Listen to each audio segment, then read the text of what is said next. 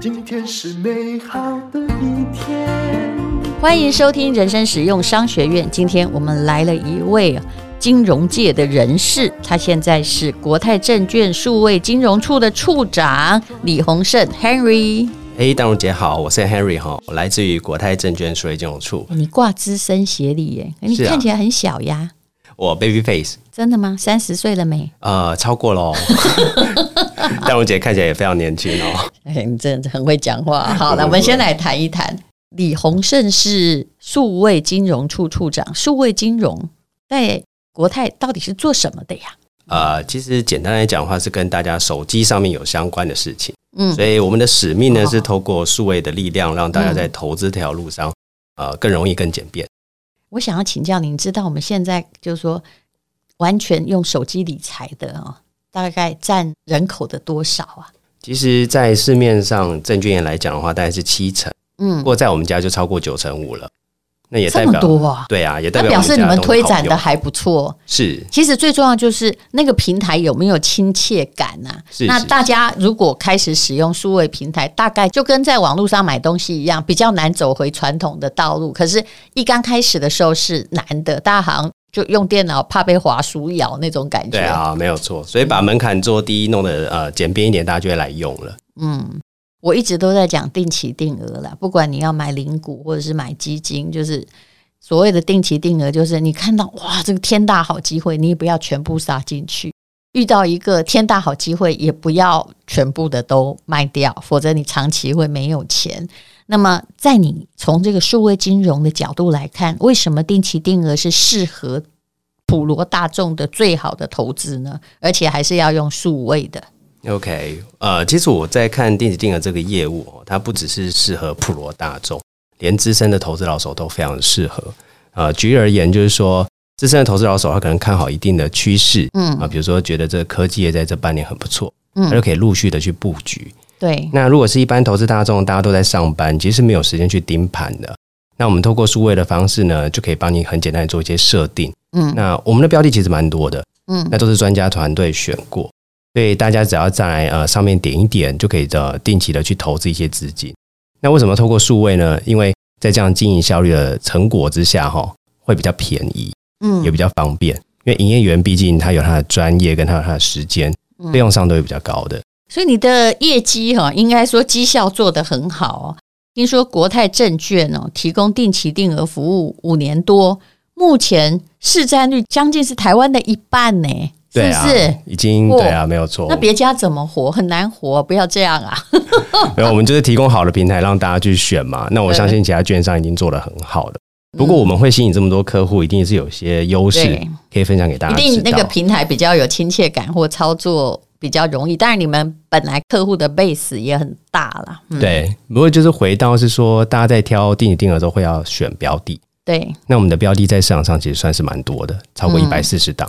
嗯，那其实定期定额有个小眉角哦，嗯，就是说你真的要去下单去买，券商不一定帮你买得到，嗯嗯，因为它有金额的问题，或者是他刚好那一个他不在他的平台上面，是是是，所以我们也花蛮多心思在处理这些问题。不过客户就不知道也没有关系，他只要享用这个好的服务就可以了。嗯，那所有的用数位的客户之中，你能不能分析一下？是当然年轻人比较多，我相信女性多还是男性多？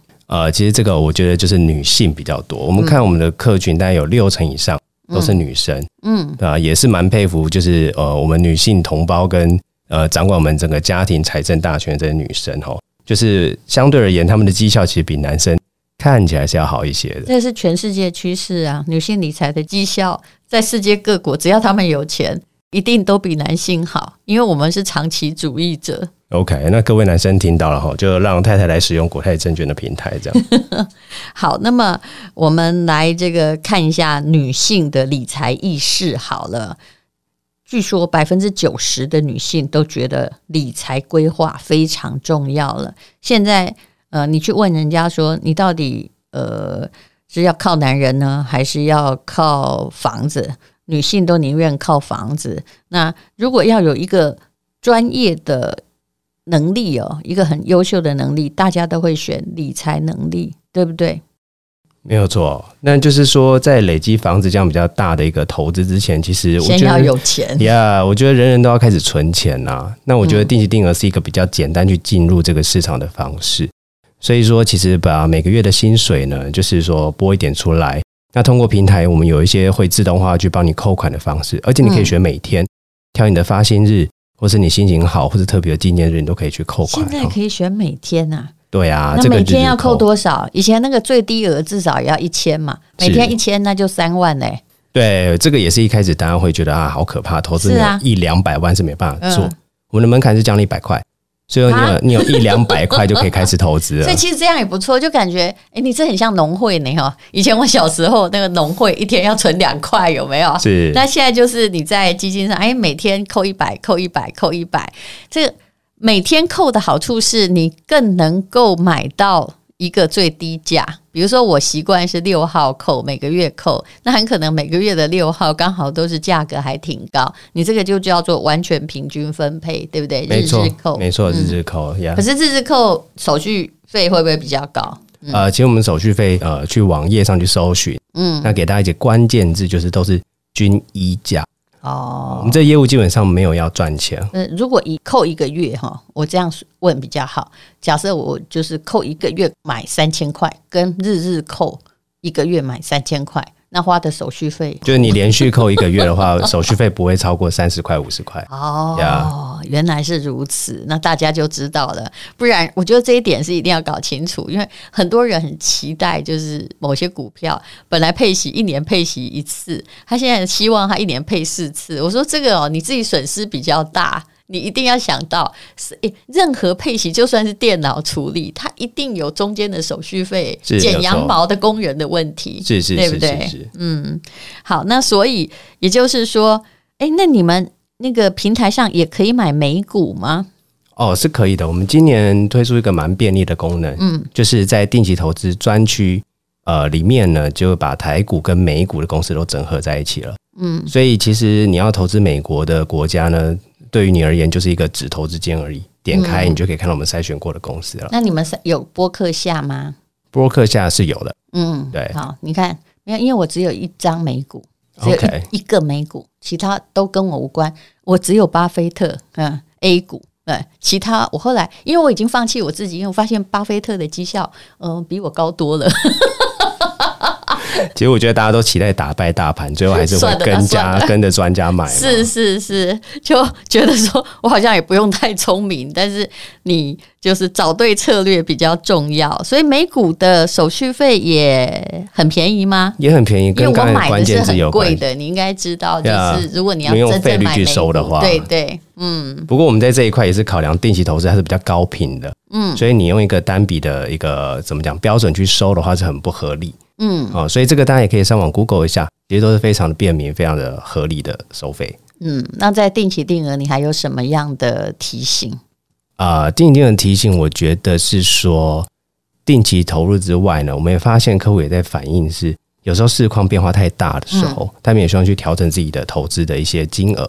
嗯，好，我举就是比如说很高的时候少买一点，很低的时候多买一点。对，没有错。那现在的话，大家可能都要去设定日期去。呃，去自己提醒自己要扣款，了哈那我们推了一个新功能，所以如果说你的标的呢，它的价格高于季线，你可以设定你要调低多少价格。嗯，那如果低于季线的话，你可以设定你要加码多少价格。嗯，哎，这个我们的新上市的功能，大家可以体验看看。对，就是你可以就是很傻瓜的用 IT，但是呢，感觉又有一点聪明。基本上我连这个都放弃了。我如果设定是几号买哈。我觉得我买这个是对的，我永远买一样多，因为我知道后来不会差很多。哦，没有错，是不是？我想金融界的应该都知道，就机关算尽太聪明，其实也赚不了太多钱。反而哦，尤其像这个过去这两年呢，呃，当时我就跟一个这个知名的理财专家在说，他说他这时候要大举进吗？我说我我绝对不加码。后来发现我其实对，为什么？因为。前不久的低，竟然还有再低耶，低是不是？更低，对，就一波比一波低。那你干嘛在一个时间内很聪明的把所有的子弹都用完呢？没错，没错。不过我们有收到蛮多不同呃客户属性的需求过来，嗯、那基本上我们都会用比较是科技跟比较技术的方式，都会满足各大家的需求。而且你们会在平台上提供大家参考，对不对？是没有错。像丹如姐刚才讲到，比如说 Broker 下巴菲特的选股逻辑啊，嗯，我是他非常大的宣传者。我跟他说，大家放弃自己，放弃自己啊，就买 Broker 下。但你可能买不了 A 股，A 股贵。至少要四五十万美金，是，但 B 股很便宜啊，没有错，没有错，而且我们是把这些专家的逻辑整合成一些呃案件，嗯，所以点一点你就可以知道这个逻辑筛出来大概是哪些标的，嗯，好，那么我们再来谈一下哈，就是你在这个国泰证券哦，在金融科技还有数位发展上又做了哪些创新，所以才可以抓住我将近台湾一半的数位客户？嗯，其实我们在做这些事情的时候，都会站在客户的角度去思考。嗯，到底这样怎么样做对客户比较好？我举一些比较简单的例子好了，就是我们证券交易在台湾是要有交易额度的。嗯，那如果说你要调整你的交易额度，现在上班族呢要准备自己的财力证明，那可能要请假找到分公司里面的营业员去做。那其实我们就在思考说，这样真的很不方便。不好意思，交易额度是我为什么会不知道？哦。其实 这个交易额度是没有人问过我，啊，真的，啊，可能淡如姐进来就调到最高了。交易额度是什么？交易额度就是因为我们台湾是 T 加二，就是你今天买股票，嗯，两天之后再把钱汇进来就好。是啊，对。可是这个呢是有额度的，因为假设我一个月我只有月入三万块。就买了三千万的金额，这个基本上是风险上，他不会让你买就对了，不是说把你断头就算了，因为其实证券商也承受风险嘛。是哦，那我们希望保护客户。真的没有人问过我哎，那一定淡如姐是大户，没有，并不是，我们客群不太一样啊。我信用良好，信用良好，OK。那像我们这些上班族呢，可能就会需要比较用手机的方式点一点，嗯，他就线上把它完成，嗯。所以像这样子的创新，在我们国泰是蛮常发生的，嗯呀，类似这样子。其实有一些蛮贴心的哈，比如说淡如姐，你是怎么算自己过去一年领的股息呢？你说到我人生最大的问题，我忘记了，而且对，因为我哈有的时候我有一个比较大的账户，还蛮传统，因为我的朋友就是交易员，我是在做业绩给他，所以有时候我就必须说，哎，你那不也？赢的算，他如果有空的话，麻烦你帮我算一算。但是我就是不好意思去麻烦人家，拿了一对就我只能出估，这样你就知道。很多时候是，呃，如果你很早就出入股市，很多时候是基于友情，不想让朋友失业。没错。但是当然，我认为平台才是对的，因为我觉得上班族也可以体验这样子的服务。嗯，比如说你们呃，大家下载国泰证券 App 里面就有个服务是帮你算过去一整年。哦，你领的股息，这才对。对，不过淡如姐，你卖港营业员工啊，还是要照顾人家的感情。对对对，你应该知道了解那种，就是虽然平台已经转移，可是有的时候还是有情分，是是，对不对？但是事实上啊，这老兵不死，逐渐凋零啊，最后也一定都会转移到平台上去。我们是希望平台这些服务是可以让这些业务员更好的服务客户啦。以前叫做就是跟李佛摩一样，就是股市交易员，或者是。可是后来，现在都变机器人，这一定是未来嘛？对于证券公司而言，这也是比较对的策略，对不对？对啊，消费者要的话，我们就尽量做了。嗯，后来都变工程师啊，他就是在控软体而已，是跟设计师，然后漂漂亮亮的。是啊，那你可不可以？提供一下你个人在这个疫情期间你自己的投资啊、定期定定额啊做了什么事呢？呃，大家喜欢听一下哦，就是处长自己的投资到底怎么了？可以说吗？啊、其实我自己跟我的经验哈，跟刚刚淡如姐讲到有点像哦，就是去年二零二零年跟二一年整个大趋势起来的时候，我也加码了不少。哇，那我的荷包也是缩水了不少。你会发现你已经看到低点，对不对？对，还有更低，还有更 低。我就想说，哎，那时候低，我想说差不多可以三十趴、五十趴，差不多 all in 哦。是是，好险没 all in 哦。嗯，对。你看台积电就好，我们不要讲别的，因为台积电台湾人最熟悉。本来大概从快七百慢慢跌下来的时候，到六百，很多人就 all in 的，对不对？没有错。结果到了五百，天哪，怎么还有四百？四百还有破？我就是五百那时候进去的。我也那时候也有买，但是我后来每隔五十才买一张，我算是非常理性，非常高兴，到现在还没有回本。所以在疫情期间，我其实是蛮加大自己的投注啦，就是定期定额这一块，是、嗯、对，但我有转移到其他标的去。比如说像债券这种比较固定收益的东西，也、哦、也有人说，如果你现在买债券，因为那些有一些公债利息现在是高的嘛，那你想要避开震荡的话，这时候干脆闭着眼睛去旅行，然后有一些现金转到债券去赚取比较固定的报酬算了。是，但是债券也不能乱买哦，因为雷曼债哦。我后来发现，会让你粉身碎骨未必是股票，而在于那些配息的债券。没错，你不知道它是什么。没有错，没有错，对不对？那个债券好复杂，我相信连金融的专业都搞不清楚这债券里面是啥东西，但他们都叫债券，联动债也是债啊。它不是那么容易了解，对，所以不要轻易的 all in，这是一个比较大的原则。嗯。所以无论如何啦，就是你要定期定额，而且在疫情期间呢，如果你没有停扣的话，我到现在应该还是有一点亏损。虽然巴菲特我买的价格很低哦，大概是四十二万的美金左右哈，虽然起起伏伏，但是我很知道，只要我活得够长，那个雪球也还是会滚大的。那台股的 ETF，只要经济回来，它也会回来。嗯，是没有错。我们在观察整个台股或者整个世界的股市啊，其实牛市都是比较长，熊市都是比较短。对，嗯，牛市占八成嘛，没有错，对对没有错。然后，嗯，百年难得一见的这个疫情的状况，其实连巴菲特都很讶异啊。对啊，谁猜得到呢？你看他自己的股票从最顶端的，在一年之间，从五十四万美金左右啊，也曾经跌到四十哎。那个整个光这个巴菲特的 A 股也跌了二十几趴，所以这就是时事啊。那时候你不能幸免，但是你还有没被断头，这就是人生的成就了。没有错，连巴菲特都经历过这一招了，所以我们也不用太伤心了。是，那我们来谈一下，那你们是有自己一个 App 吗？啊，没有错，那名称叫做就叫做国泰证券。好，那怎么开户呢？容易吗？呃、开户非常容易哦，开户只要去线上去点几个按键，嗯，然后上传自己的一些基本资料跟身份证等等就可以开了。那首先你要有银行账户了，嗯，不管是国泰世华银行或是，那请问小孩可以开吗？小孩也可以，而且我们连未成年开户都做成全数位化，这大概是券商唯一做的。以前未成年开户，因为我有帮小孩理财，麻烦，我觉得重麻烦呢，是怎样啊？对，所以现在可以吗？那这样子，我们才能培养小巴菲特，你知道吗？不然就就又都是我们，他还是没有学到啊。对，我们不管呃风险要分散，我们知识也要分散给他们了。嗯，所以现在线上也可以开未成年的呃客户的一些开户的一些动作。好，那过年也就是农历过年要到，小孩都有压岁钱。其实我人生很反对一件事，就是妈妈用某一种理由说，反正我也在付别人小孩压岁钱，所以你的压岁钱我要收回来啊。其实我是建议所有妈妈不要收回来，你就给他哈。如果小孩可以装装一个 app，让他学习投资，我相信哦，如果你想要教养出一个小小巴菲特，大概也只有这个方法。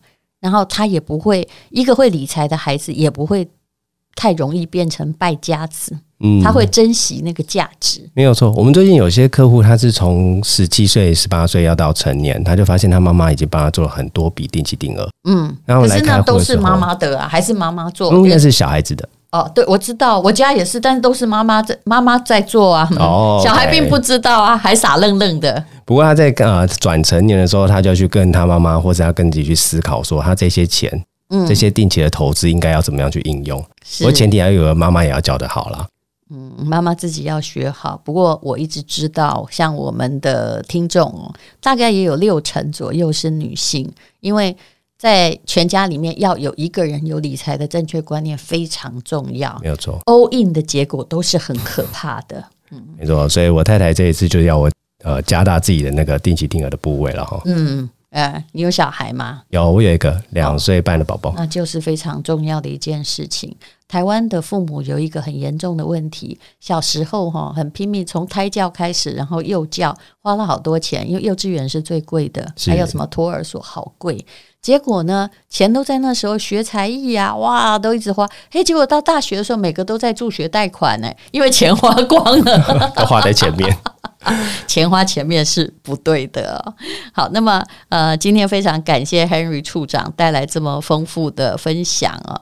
那么资讯栏我们就帮你们放上国泰定期定额网站，还有开户的优惠链接，好好的运用孩子的。压岁钱，让他们自己学会理财，我觉得是挺重要的。还有这个链接里面呢，有一个便利商店的两百元商品卡，是不是？没有错，来了一定要去优惠我们淡如姐的观众的。所以他是怎样？就是只要开户，他就可以拿这两百块去便利商店买什么 Seven Eleven 的东西之类的。对，没错。嗯，好，那这是一个非常方便的投资服务。那就请大家要下载你们的 App，就叫国泰证券 APP。好，非常谢谢 Henry，谢谢你。好，谢谢淡如姐。今天是勇敢的一天，没有什么能够将我为难。今天是轻松的一天，因为今天又可以，今天又可以好好吃个饭。做爱做的